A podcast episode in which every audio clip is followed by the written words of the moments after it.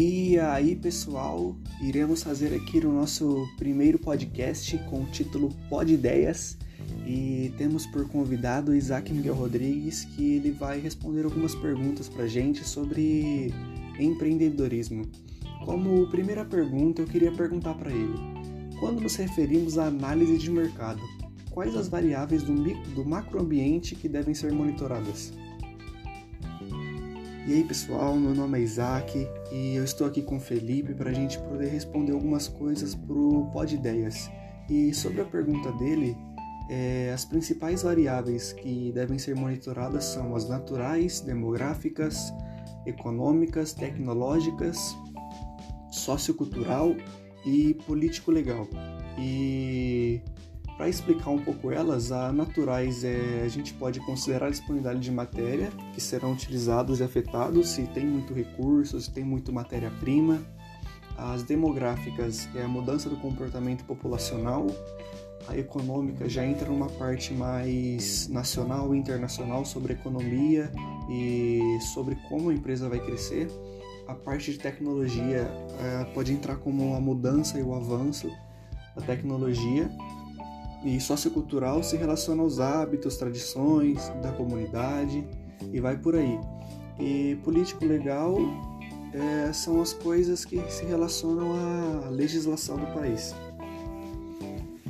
E segunda pergunta, fala um pouco de como utilizamos é, as variáveis que influenciam o comportamento de compra do consumidor.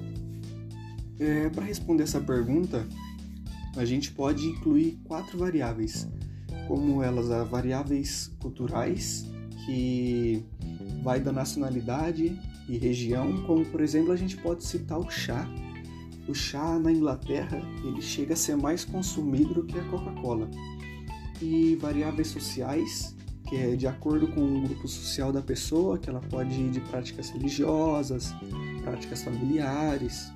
Tem as variáveis pessoais, que a gente pode falar sobre gênero, sobre idade e psicológicas que elas se enquadram em algumas. Ela pode ser diluída em motivação, percepção, aprendizagem, crenças e atitudes. Como a terceira pergunta, eu queria que você citasse e explicasse algumas competências importantes que um líder precisa ter.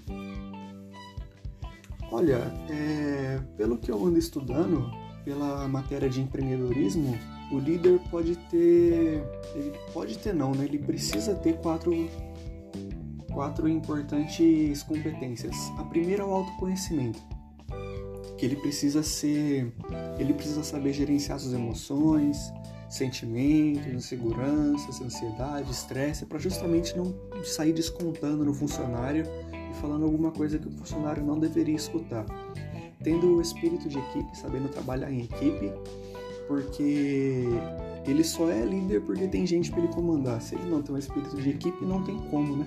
Ele ser líder. Um bom relacionamento, criar amizade entre os parceiros, porque assim fica mais fácil de conduzir a empresa. E uma flexibilidade. O líder precisa saber escutar os funcionários, precisa saber lidar com mudanças para ele poder crescer cada vez mais. Às vezes o funcionário tem uma ideia melhor que a dele e acaba funcionando até melhor.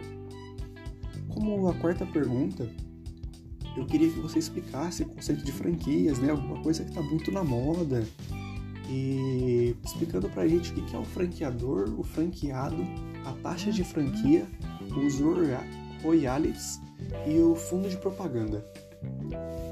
E por final, cita pra gente uma franquia que você gosta de ir, que você gosta de ir lá comer ou participar, alguma academia, alguma coisa assim. Cara, eu vou começar o inverso da sua pergunta. O primeiro que eu queria falar é uma franquia que eu gosto de muito, que é o Milkshake Tropical. Fica ali perto da Pascoal Ardito, aqui em Americana mesmo. E agora vamos começar. O franqueador, ele é o dono da marca, ele é o cara que fundou a marca. O franqueado é o cara que investe. Ele vai e vai comprar uma parte da marca da pessoa. Ele vai investir visando lucrar no nome da marca grande que uma pessoa já criou.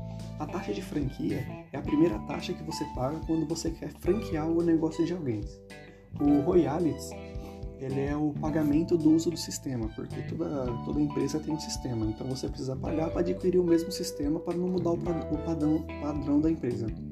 E o fundo de propaganda é o valor que você custia o marketing, o marketing porque o franqueado não tem a necessidade de ficar fazendo propaganda. Ele já é, ele, a franquia que ele comprou já é grande e já é bem divulgada. Por isso que ele paga esse valor. Ah, entendi, Isaac. Muito bom, cara. É... E por fim, e última pergunta para finalizar o Pod Ideias, eu queria que você citasse exemplos de três tipos de empreendedores. Cara, os exemplos mais comuns de empreendedor é, em primeiro lugar, o empreendedor de negócio. Ele é o cara que cria, ele é proprietário de um negócio que gera empresa, emprego e riqueza para a sociedade. O intraempreendedor, ele é conhecido como empreendedor corporativo. Ele é a pessoa que se destaca pela busca do novo. Já o empreendedorismo social é o cara mais humano. Ele é um cara que ele não, ele é um empreendedor, só que ele não visa ficar rico. Ele tem como missão de vida construir um mundo melhor para as pessoas. E um exemplo disso é o, é o dono do é, daquele programa de médicos, Médicos Sem Fronteiras. Eles com certeza é um empreendedor, é tem um caráter de empreendedor social, porque ele busca adquirir saúde para as pessoas que se necessitam. Ah, entendi, cara, muito bom. E é isso aí, gente. Por aqui finalizando o nosso podcast. Espero que vocês gostem e se divirtam com isso aí. Falou, até a próxima.